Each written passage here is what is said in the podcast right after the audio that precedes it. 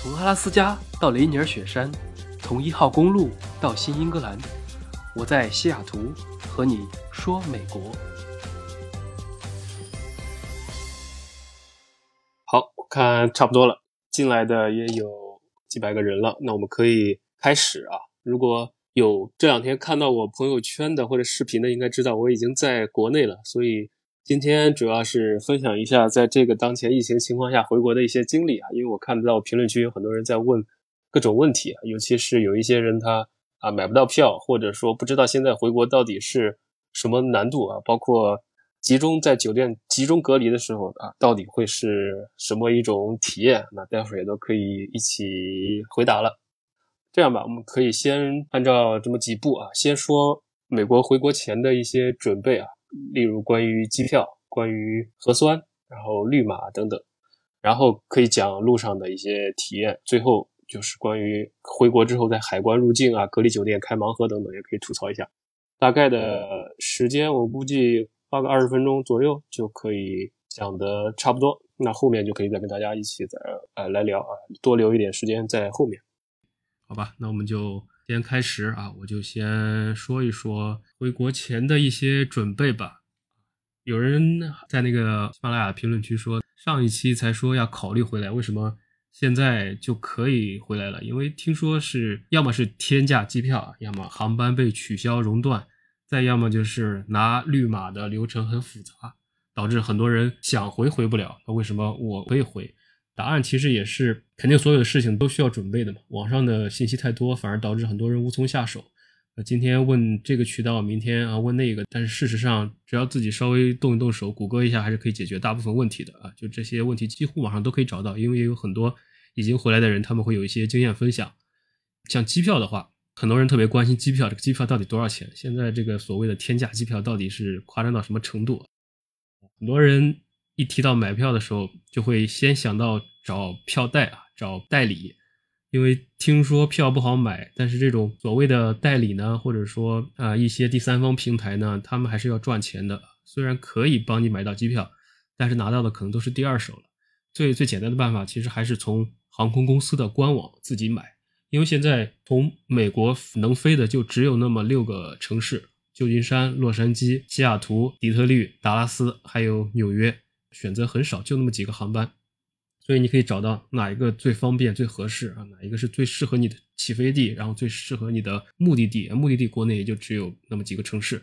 找到了合适的航班之后，然后每天早晚多刷新一下就可以了。现在的票价确实是是非常贵的，没有办法，因为被取消和熔断了很多航班，加上大使馆越来越严，很多人回不了，于是这些航班的上座率也比较低。这种情况下，如果航空公司不提高价格，那飞一趟可能都是要亏几十万的，所以这个也没有办法，机票的价格也是自然会水涨船高。像在疫情之前的话，中美之间每个星期双方的这个航班加在一起有两百多个，那现在呢只有十几个，那大家自然也可想而知了。具体到目前票价，从美国回中国的话，非常的贵，基本上都是五千美元起，三四万了，并且还是经济舱。按照这个价格，我是绝对不会买的。那我的机票是什么时候买的呢？大概是三个月前。当时呢，只是有一些回国的想法，就比如说过年期间考虑回啊，或者说后面如果疫情缓解了考虑回，只是单纯有这个想法。在那个时候没事就开始刷这个便宜票，看到了某一天特别便宜，就先买了。大不了不行不走了就退掉。为什么这样？因为疫情期间。有不少航空公司，它是有一些政策可以免费退票或者退成代金券的，所以并不会亏太多，反而是如果以后的票价涨了，你还可以赚一些。那当时的我看到的票价是一五八零，说的都是美元，但是我觉得还是还是比较贵的。然后还有另外一种方法就是里程，以前节目里我也讲过关于酒店的积分用法，那个航空里程其实也是类似。如果对这些感兴趣的话，可能也都也都知道，大家也。呃，经常出行的话，也知道那个国际上大部分航空公司会分为三个联盟啊，天河联盟，例如东航、达美，然后星空联盟是例如国航、美联航，第三个联盟叫寰宇一家，里面包括像 AA 或者加拿大航空等等。所以你如果有心积攒里程的话，你平时的飞行啊，你只要是他们是同一个盟的，你的这个积分都是可以互相累积的。还有像一些人如果去出国飞这么一趟中美这种比较远的里程，可能单飞一趟就有上万积分的里程累积。那日积月累，有时候用里程来出，用积分来出里程票会比现金便宜。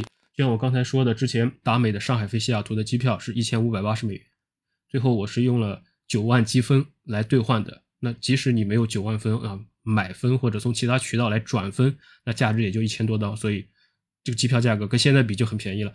这也是为什么很多票代啊，或者说黄牛，他能给你出出票来啊，一千美元的成本卖你五千。所以也有很多黄牛去收别人的里程积分，但是这种不是很合规的，就不要去买这种票，因为存在着航空公司的登机前不让你登的风险，因为那个里程票可能不是你的名字。这是一些一些方法，但是如果也都是非常公开的事情，如果你喜欢研究，那么自己搞定就行。当然，你如果对这些不感兴趣，也没有必要，就是没事刷一刷官网以及早买，很多情况下就可以找到你想要的票。这个是关于美国回中国的机票。那如果反过来，比如说两个月之后啊，我要回去了，从中国去美国的话，就便宜的多了，就没什么可讲的了，因为你既不需要绿码，啊，也不需要直飞，入境也没有隔离的要求，所以你想怎么飞就怎么飞啊，你直接飞美国的任何城市也可以啊，你中间在韩国或者日本甚至加拿大，在符合转机条件的前提下，转机也有很多走法。选择就非常多了，可以说是白菜价。如果是从中去美这个方向的话，那这些就是关于机票的一个话题。第二个呢，第二个主要是问的比较多的是关于回国的条件啊，这个也可以跟大家分享一下。这个是是比较可以吐槽的哈，那就是买到票之后啊，如何才能回国，满足回国的条件？两个字来总结就是麻烦，非常的麻烦，因为可以说条件是比较的苛刻的。花钱不说，还要花很多精力。具体什么意思呢？比如说有很多人他是在美国的，那可能打的是那个 mRNA 疫苗，例如辉瑞啊这些。打这批疫苗的人，在起飞前七天要先做一次核酸检测，然后在起飞的四十八小时之内还要再做一次抽血的血清检测，再加上核酸检测，也就是说被测三次。这是这种疫苗的。如果是你在国内打的那种灭活疫苗。那也是要做三次核酸，并且重点是做这些本来无所谓，重点是你必须要去大使馆指定的机构做，他不接受任何的保险。你在别的地方做的那种免费的，他也不接受，因为美国很多地方你去做核酸检测也是不要钱的。但是呢，大使馆不接受那个结果，虽然他们的方法都是一模一样的，所以必须要去指定的机构做，没得选。那这个就是一个比较大的成本了，因为本来你可能说有保险可以免费的，但是这个指定机构它的收费就是。几百块钱一次了，几百美元一次，做两三次，基本上就要一千美元左右了。我在西雅图还好，那直接就做了。如果你在美国其他没有直飞航班的城市，那么就会更惨，因为领事馆的要求是必须在起飞的那个地点做。什么意思啊？假设你住在波士顿，波士顿目前是没有直飞中国的航班的，那你可能就需要提前七天飞到西雅图或者飞到纽约，做一次核酸，然后呢待七天。等到起飞前再做最后的要求那一次，那这么一来，你的成本还会再加上七天的食宿，那可能一千美元又没了，简直是抢钱。同时呢，这个也增加了路上的对外接触，你国内的航班要飞啊，你来了之后你要出门啊，你要干啥的，反而还增加了一些感染的风险。这也是为什么很多海外的中国人叫苦不迭啊，说这个大使馆就差明说让你别回来了，不要恶意回国，所以这大家开玩笑也这么说。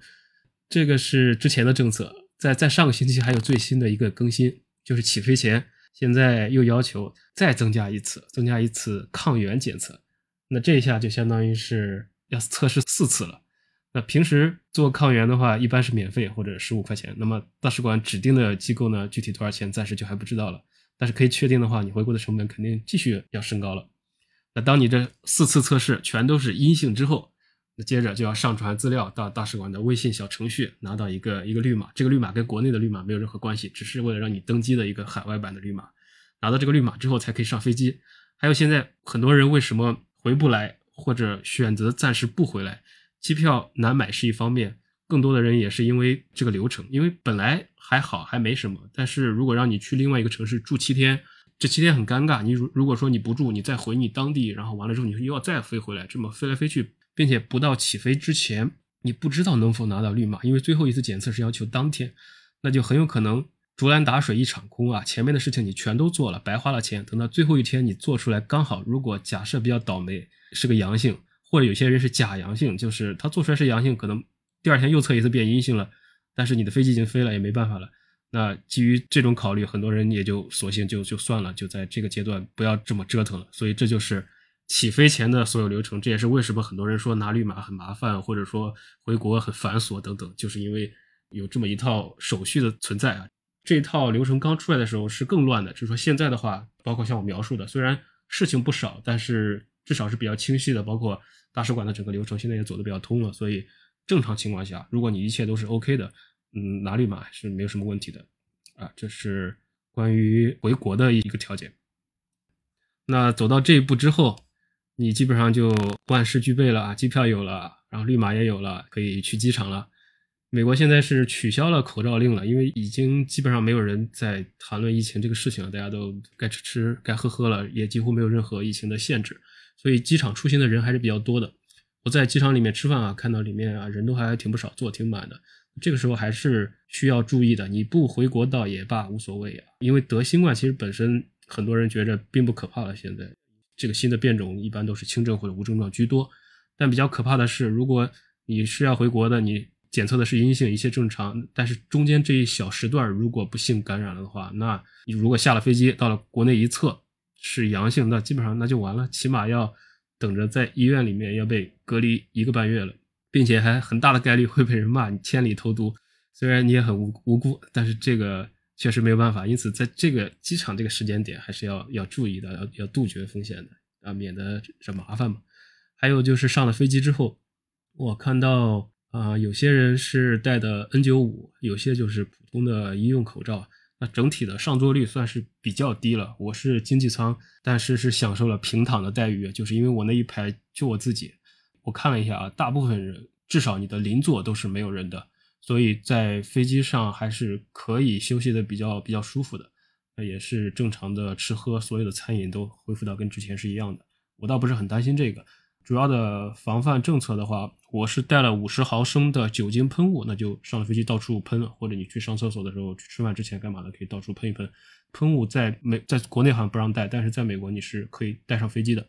啊，另外大家也可以带一点这个酒精在托运行李里面，这样等到了国内隔离的时候，如果那个快递不让送酒精，你本身你也可以再拿出来倒到你的喷雾里面去，把整个隔离酒店的环境再全部喷一遍。那我当时就登了飞机之后，大概因为我是西雅图飞上海嘛，还算比较近的，经过了十几个小时的飞行，就会抵达浦东机场。那这中间它会在在首尔，在韩国会技术经停一下。飞机会降落一下，停一下，换机组成员，所有的乘客都是不动的。之所以要做这个，也是因为防疫政策，不然那些机组的人员，他们如果进了上海，他就要被隔离十四天。但是如果不进的话，他又超过了他的安全飞行的时间，是不符合飞行安全条款的。所以就在韩国把机组人员换一批，这样的话，他们就可以当天再回到韩国去，这样就不用在中国入境，机组人员就不需要再被隔离十四天了。这是航空公司的一些操作，也是没有办法的事情。如果走这条路线的话，基本上都这样走。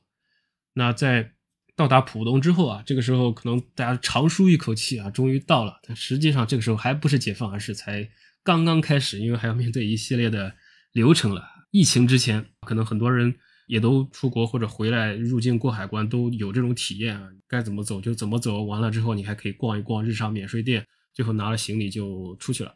那现在呢，就不是这么简单了。下了飞机之后。之前的那些很多店，那那肯定是全部都关了，现在已经没有了。呃，一路上就都是防疫人员，还有拉了各种通道，你必须要在这个通道的范围内走，去做测体温、填表、填海关码，要提供你的详细家庭住址、手机号、家庭联络人手机号等等，这些都是为了后面隔离用的。然后呢，还会领一个试管啊，进行排队核酸检测。我现在已经被呃核酸检测了好几次了。那机场里面。就是最深的一次，别的地方大家肯定都做过核酸，是比较轻松的。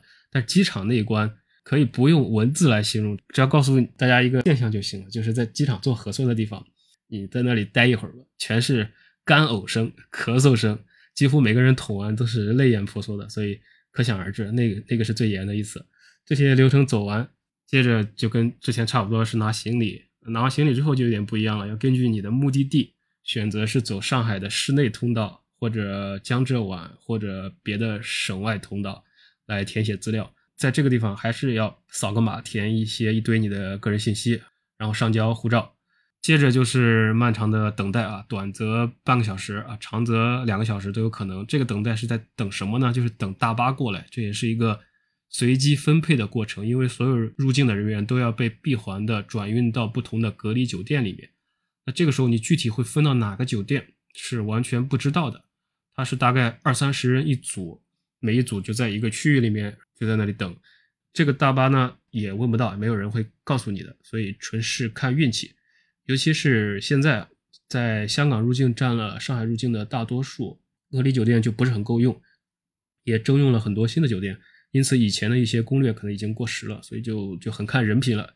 一个方法是，如果你上车之前工作人员让你上厕所，那你就比较惨了，大概率会分到很远的地方，就是开车可能要开一两个小时，松江都算近的，有可能去嘉定，还有人去了崇明等等，所以就完全是看运气了，在这一步。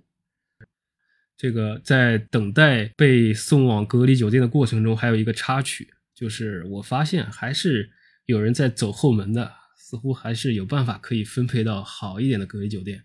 因为因为我这个人比较猥琐，没事就在眼观六路，耳听八方。我在西雅图候机的时候，就听到有一个同行的旅客似乎有点门道，他在跟一个人打电话，在电话里说要被安排到哪个哪个好的酒店，然后就被我听到了，再加上。我一路啊尾随他，发现他是个头等舱乘客，估计有点实力。我就仔细看了一下这个人的行李，还有衣着打扮，确保我记得他的样子。那等到下了飞机之后，我就一直在悄悄地跟着他。那按照我的原计划，就是跟着他走，他去哪儿我去哪儿。到最后，他肯定是知道哪一个大巴是去到好酒店的，说不定我就可以跟着混过去。但是最后也是失算了，因为这个人他带了一个特殊行李，很慢，加上一直不走，后来又去上厕所，估计他可能就是在在等后面的车，所以我也不想等太久，于是就算了。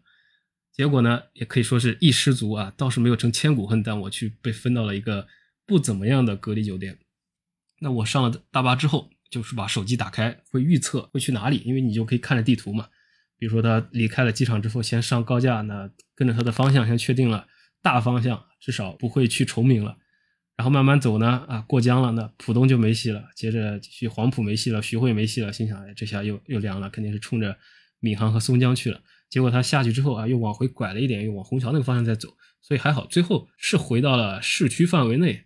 当时我还在想着，难道还有转机？结果七拐八拐，等停车之后一看，基本上是凉凉，是一个快捷酒店，还是比较旧、比较老的快捷酒店。那唯一的，当时想着唯一的慰藉可能就是啊，可能价格会比较便宜。那等到了隔离点之后，前台登记的时候发现也不便宜，可以给大家报一下价格哈。这个十四天的隔离的时候，房费是。三百二十块钱一天，那餐费呢是八十块钱一天，加在一起就是四百块钱一天，十四天就是五千六了。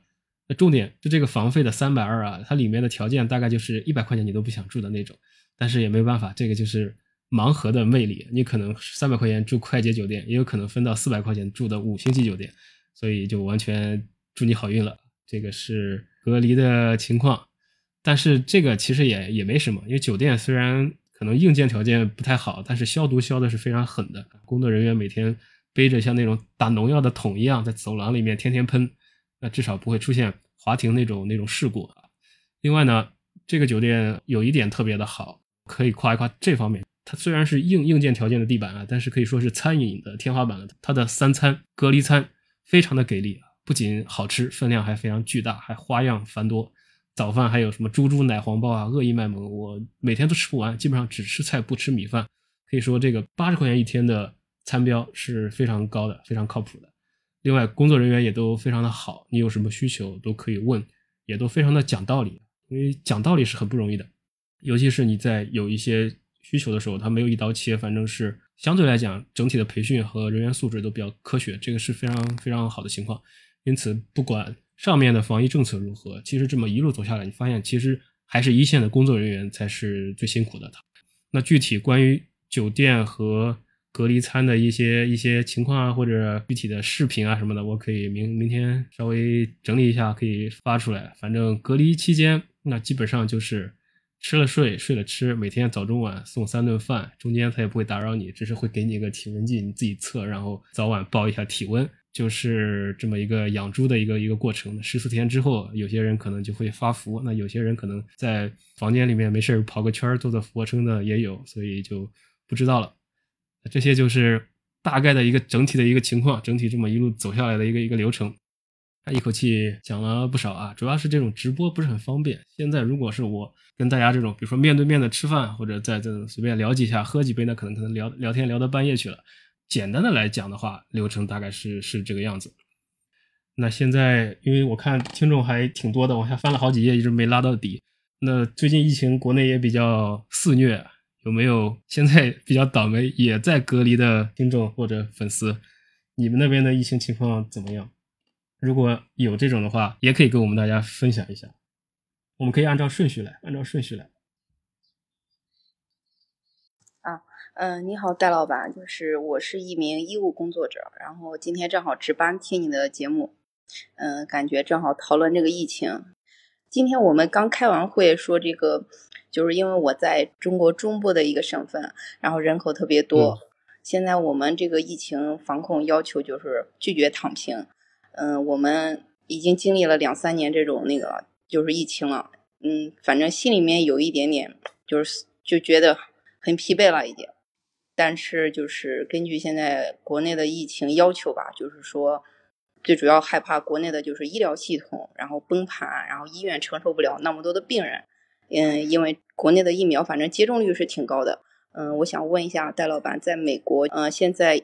病人新增情况怎么样？然后他们的医疗系统、医院有没有崩盘？然后他们医务工作者感染的阳性率高不高？重症住院还是普通的在家隔离还是什么情况？嗯，你能帮我呃就是讲解一下吗？我也只能说我自己自己了解的啊。就就首先医院的情况，哎，我前两天刚刚发了一个去医院体检的一个视频，那医院里面还是很空的。如果你具体到数据上来讲，就是现在病床的使用率。别的地方我不是很清楚，但是华盛顿州就西雅图那所在的州的话，病床的使用率是低于百分之四十的，相当于医疗资源是非常丰富的。原因是因为最早的时候，疫情初期的时候，不管是二零年刚有的时候，还有最初的阶段，对这个是未知，所以只要有的话都会到医院里去，会比较紧张。但后来，尤其是这个新变种以来，以多数不管是国内还是国外，都是无症状和轻症为主，所以美国的治疗方法其实没有什么治疗的，就是轻症和无症状的话。吃个泰诺或者休息几天，就是我认识的人都是这么就自愈了。那真正的需要去医院的，主要是对于是有基础疾病的人、老人，还有本身呃免疫系统低下的人，这三类可以说是 CDC 他们建议要去医院进行治疗和进一步检查的人。但对于普通的人，尤其是打疫苗的话，基于他现在的一个情况，大部分人的处理方法就是以自愈为主，也没有使用专门的药物，这是大概的一个情况。好，谢谢戴老板。好，喂，啊，好，可以听到哦，太好了。我去年记得你好像有回去过，对吗？对，是的。我是因为你去年回去之后，我我是在台湾啦。那我想说啊，其实那么多年没有回去，也但是我的父母亲其实是在台湾。不不，sorry sorry，我父母亲其实是在大陆。那我分享一下，就是从台湾回大陆的一些。啊，政策或者一些状况可以吗？好的，好的，可以。从美国回去的话，这几年或者说从去年到今年有一些政策变化，但是从台湾回大陆的话，其实政策没有什么大的变化。相对美国回去的话，可能是稍微轻松一点。那总的来说的话，从台湾的话。就是有一个口诀，就是说，嗯，在台湾这边你是呃，今天就是呃，第一天做就是核酸，第二天拿报告，第三天飞，大概是这样子。然后没有什么大的政策变化，相对来说其实还蛮简单的。那在台湾这边的话，它也有规定一些，呃，就是台湾这边有规定一些大型的医院，那么你就是去那些医院进行一些。啊，就是核酸检测，你告诉他啊，我要是飞出去的，那他就会给你一个特别的一个，就是一个证明吧，或者这么东西，然后你就可以拿着它，然后就可以飞回大陆。那我看你第二点说是有什么不同的话，因为其实以前航班非常非常多，比起可能美国飞回去是天价机票，其实机票没有很贵。我是去年的时候，去年十月有回去。毕竟就是两边回去的人还是比较多嘛，或者说各种台商啊人还是比较多，所以大家其实会有个群。那么那个群里面，其实历史的清单上就会想，你可以要带什么带什么带什么，哪些东西不要带不要带不要带。所以我算是做了一个比较呃好的一个准备吧。分到那边，我觉得就是酒店里的大白，我觉得都还蛮不错的，人都很好，因为我的窗户很大。其实，因为我分到酒店，可能它的窗户都很大，我们都可以看到外面。他们大白可能下班或者是怎么离开，其实都是很年轻的小姐姐。而且他们也很辛苦，因为他们在做完这些防疫工作之后，可能比如说工作二十天完了之后，他们自己还要再被隔离一段时间，然后才能回家，然后完了之后继续再这样轮回，其实是非常累的。对，我然后我就觉得真的很真的很辛苦，然后。其实飞过去很快，可能一个半小时就到了。要走那些通道，就是一个一个个一个走通道，然后还有就是也就像您刚才有提到，就是那个喉咙那个哦，真的是好，就是哦，就 是就是会飙泪这种。然后还有个事情，其实我是一直有一个疑问，因为嗯，我是碰见就是跟我们一起坐大巴到酒店之后，有一对夫妻。看样子他们是从美国回来，然后有可能儿女在那边还是怎样，就是一对老夫妻，他们就是和大白有一些争执，那么好像是关于费用的问题，其实有可能是他们想住一间，但是隔离酒店让他们分开来住。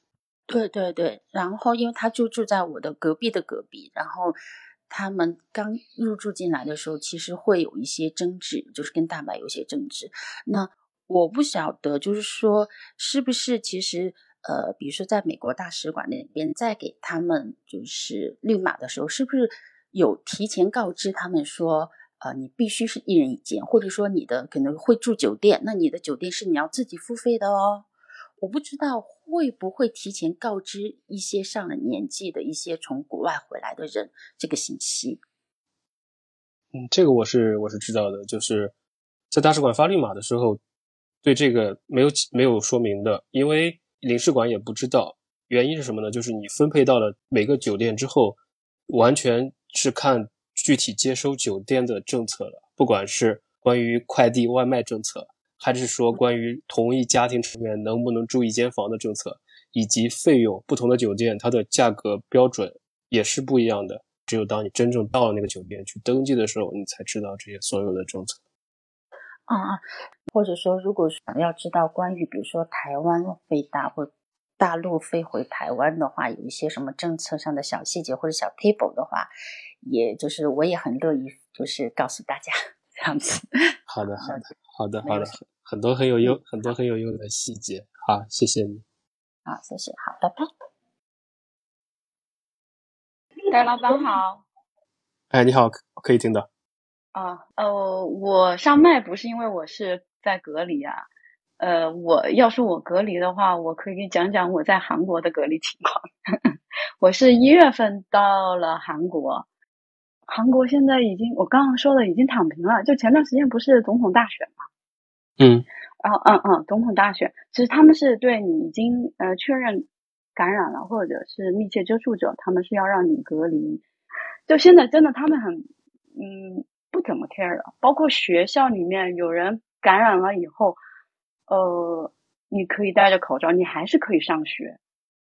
只要你过了那个七天的时间，你哪怕是阳性同学也是也可以跟你一起上学。对，因为他们的打打那个疫苗的呃比例是比较高的，好像据我了解是百分之八十五以上，接近百分之九十。然后医疗设施还没有崩溃。就刚刚说提到那个数字三三十几万，但是每天呃死亡死亡人数好像三千多，呃重病者的话也是几千，才几千。最近韩国出了一个新的政策，三月二十一号开始，你只要是呃接种完了以后的人入境都不用隔离了，它越来越松，越来越松了，可能到四月，因为他那个新总对新的总统又说大家都可以不用戴口罩了。很多地方都在都有类似的政策，比如说英国已经取消了，彻底取消了，然后美国这边的口罩令也在大多数州都已经取消了，所以防疫政策还是有一点不一样的，各个国家之间现在。是啊、呃国内的人就说各国都躺平了，然后我们不能松懈。但我是想着我要回去啊，因为我一直计划的就是在五月初的时候回去。然后韩国这边一直层层的就加剧，哦，开始前段时间就开始熔断了，因为韩国一直它的防疫政策做得很好的，很少有熔断，或者是有熔断的话，就只是一个线路什么的会熔断。但现在是大面积的，就大手笔，嗯、前两天就一下子哦，熔断了好多。我有一个朋友写信就是回到了成都，哦，这边可以，我从他这边听到就是说他在成都隔离的话，隔离酒店一晚上是三百六十块钱一天，所以比你的价格还贵一点。但是他觉得能够回国就是好的，你能够回国还要经历层层的关卡，呃，这个没办法，这个没有办法，是没办法，这个对，但是大家呃，不仅仅是国内的人，已经现在疲乏，已我觉得已经开始有一些怨声爱道了吧？这个就是不知道过一段时间政策会不会风向有一些变化，包括最近不是昨天刚刚推出了要开始使用抗原检测分发到社区，怎么说呢？是慢慢放开的节奏，还是说有别的想法？这个很难讲，因为如果说要放开的话，最担心的其实是在于医疗的挤兑，因为按照之前的大家的认知，可能对这个还比较恐慌。假设啊，一百个人同时都阳性了，全都挤到了医院门口，那这个医院肯定就会影响到别的正常需要做手术、需要就医的人群，这个可能是更担心的事情。但在放开这个抗原检测的话，会不会有这种情况？比如说我在家测出来抗原检测，我在家自测嘛，因为那个东西就是你自己捅一下鼻子，然后十五分钟就出结果了。假设啊，假设你测出来自己是阳性了，可能有两个选择，一个是你自己在家里面就自己熬过去了，或者说就跟感冒一样让它给过去了。另外一个方法呢，就是你跑到医院。那到了医院之后呢，可能也有两个选择，一个是做核酸或者额外的检测来进行确诊，变成一个确诊病例；另外一个呢，可能就是医生会给你开点开点药或者呃痊愈的一个过程。那在这种情况下，假设是你的话，你会选哪一个呢？你会选自己慢慢就好了，还是说会去走隔离套餐，然后在医院里面过一个月？所以我估计，只要不是重症的人，可能都不会去选择走现有的确诊患者的处理方式。那如果真是这个思路的话，其实它是很巧妙的，因为不管是国内主张共存的，还是主张清零的，都对这个政策挑不了很大的刺的。因为主张共存的人，那么在这种做好准备，不会造成医疗资源的挤兑。那准备清零派嘛，也可以能接受这种形式，因为配套的隔离政策并没有取消。如果你很担心自己的情况，你可以正常的再去医疗，也有方舱，也有所有的加护病房。所以不管怎么说，这个信号要看后面的实行方式，我们才能看到底是慢慢有所放松，还是说还是会持续现在的这么一种防疫政策。这个没人知道啊、呃也只能说是慢慢观察吧。但是确实，按照你说的，是有一些疲惫的情况啊。不说别的，呃，接我的那个一线的防疫人员，有一个特别健谈的一个一个大叔，他就一直在说这个事情。他说，他们一线的就是已经在这里做了两年了，对这些事情也都很了解了，见了的例见的人见的例子也都非常的多了，所以他们也在想会不会有一些政策的变化。但是具体这这就不知道，这个只有等官方的真正的消息和执行策略之后，我们才能知道。嗯嗯嗯。不过你刚刚提到那一点，我没有想过，就是抗原检测，呃，就什么抗原快速抗原，对吧？对，呃，我没想到这是一个信号点。不过按照你这样分析的话，可能它就是一个拐点了。呃，它就会能区分就是重症患者，而不是一味的全部把那个确诊的患者全部送到呃相关的医医疗机构这样子。如果说能够轻症的人自行康复或者服药就能康复，那就很好。这个还是要看后续的怎么平衡这个事情吧，这个就不太好讲了。希望是一个好的信号，按照你刚刚说的那种方式来，那就会好很多。我感觉就看到希望了。是的，那不管怎么说，嗯都希望这个疫情早点早点结束。是的，是的，我们的共同的愿望。好的，好的，好的，那我就下来了。嗯，好。哎呀，大老板你好，好，很高兴在这个地方跟你讲两句话。我听了你你讲的，你那个酒店好像是一般般，我不知道从境外入境，他们这种酒店的隔离政策和当地的这种密接人员的隔离政策是不是一样的啊？可能会有一些区别。就是就是一般当地的密接目前都是免费的，但是境外的入境的人还是全部要自费的。哦，是这样子的啊，境外的话应该是自费的。那我觉得，呃，孩子的同学的家长。他们家五个人就确诊了三个，那他妈妈在提前发现有一点不舒服的时候，这个问题的时候就提前就隔离了，知道吗？就是我们学校在超前就隔离了，都没有等这种防疫中心的这种通知下来，我们先就隔离了，在先去居家隔离，后面在酒店隔离。你刚才讲讲的那个朋友，他是密接还是阳性？十确诊病例到现在他都还没有出来，是在二十号。二月二十号确诊的，他现在那种 CT 的是三十七点几、三十六点几，因为在国内的话，我们要达到 CT 标准是连续三次检测四十以上才可以。他是大概有什么症状，以及后来恢复的情况如何？这个可能很多人都很关心这个事情。我跟你讲一点第一手的资料吧，因为他当天晚上发现有一点不舒服，可能稍微有一点点发烧，然后就去查了一下核酸。查了之后呢，家里肯定小孩跟他比较亲近嘛，可能自己都没有觉得自己肯定是。他说如果我发现是的话，我肯定就在居家隔离的时候把这个房门都关上嘛，对吧？都不要在一起，可能隔离会更做得更彻底一点。他都没有想到，整个这种情况来讲，他没有什么太大的这种反应，呃，主要就是有点轻微的轻微的低烧，还不是高烧，呃，嗓子有点不舒服，有一点轻微的咳嗽。他小孩也是这样子。爸爸带着另外一个小孩就没有任何问题，同样是在一个家庭里面，所以说，呃，目前我们这种分析觉得，呃，这种这种这种病症哈，就是说在阳性的时候，在发病的情况下，比如说拉肚子，比如说你发烧，或者是你有点轻微的咳嗽，觉得有点不舒服的情况下，这种传染的性可能会更好更强一点。普通情况，比如说你无症状感染者啊，或者是说你在潜伏期内的话，这种传染性是不强的。